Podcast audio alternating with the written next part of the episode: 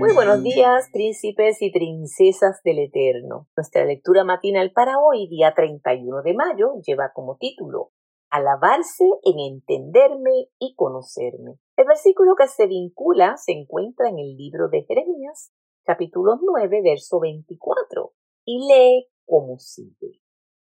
Alábense en esto el que haya de alabarse, en entenderme y conocerme, que yo soy Jehová que hago misericordia y juicio y justicia en la tierra.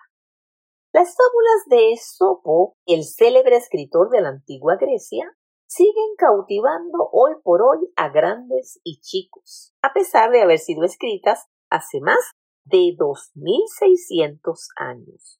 Una de mis favoritas es la del perro que mordía a todos los que pasaban cerca de él. Cansado del reclamo de la gente, un día su amo le puso un cencerro. Por si no sabes lo que es un cencerro, es la campanita que se les pone en el cuello a algunos animales, especialmente al ganado. La idea era advertir a la gente para que tan pronto escucharan el sonido del instrumento, se percataran de la presencia del temible animal. El problema vino cuando el perro creyó que su cencerro era una especie de corona y se ufanaba de que los demás perros no tenían ese adorno en su cuello. Cansado de la altanería del canino, el perro más veterano del barrio le dijo ¿Cómo eres tan necio e ignorante? ¿Qué crees que tu amo te ha hecho el honor de ponerte ese cencerro? Sabe pues que ese cencerro es tu mayor vergüenza y un testimonio de tu maldad para que todos se guarden de ti. Entonces Esopo lanza su moraleja.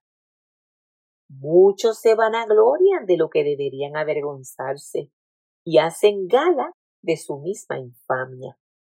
Uno podría pensar que el perro era un tonto, pero los seres humanos solemos vanagloriarnos de lo que debería ser motivo de vergüenza.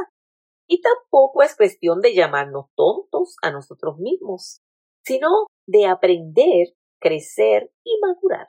El salmista se pregunta, ¿hasta cuándo los impíos? ¿Hasta cuándo Jehová se gozarán los impíos? ¿Hasta cuándo pronunciarán, hablarán cosas duras y se vanagloriarán todos los que hacen maldad?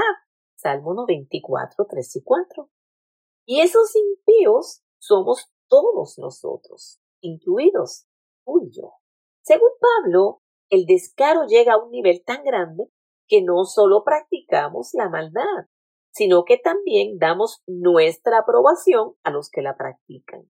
Romanos 1.32.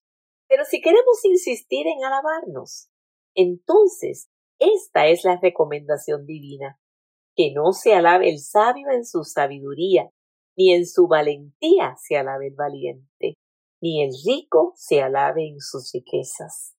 Mas alábese en esto el que haya de alabarse, en entenderme y conocerme, que yo soy Jehová, que hago misericordia y juicio en la tierra, porque estas cosas me agradan, dice Jehová. Jeremías 9:23. Esa es la alabanza que le agrada a nuestro Padre Celestial.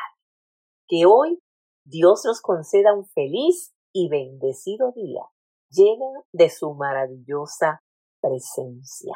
Y que cada día nos preparemos más para el encuentro glorioso con nuestro Señor en ese hermoso lugar que ha preparado para sus hijos fieles que anhelan su venida, para aquellos que no se alaban en su propia opinión. Dios les bendiga. Buen día.